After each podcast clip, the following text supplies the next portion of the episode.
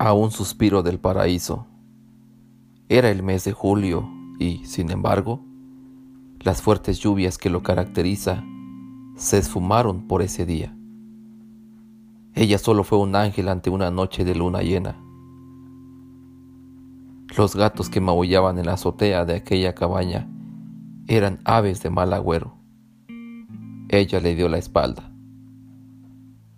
Parecía que él estaba impregnado de cierto veneno mortal, pues los cabellos rizados de ella no se enredaron en las manos temblorosas de quien la amaba eternamente. Ella dormía, dormía profundamente, mientras él soñaba con los ojos despiertos.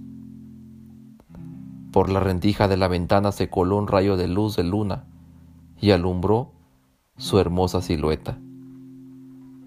Él la observaba con sus ojos pardos y trataba de descifrar el idioma y destino de su respiración. Aquel soldado de amor estuvo a centímetros del paraíso. Imploraba al cielo que, solo por esa vez, la luz del día se demorara en dominar a lo negro de la noche. Así estuvo él, así, sin parpadear, viendo cómo la mejilla de su gran amor solo era acariciado por su propio mechón de cabello. Así estuvo, a un suspiro del paraíso hasta que el canto florido de los pájaros anunciaron el nuevo día.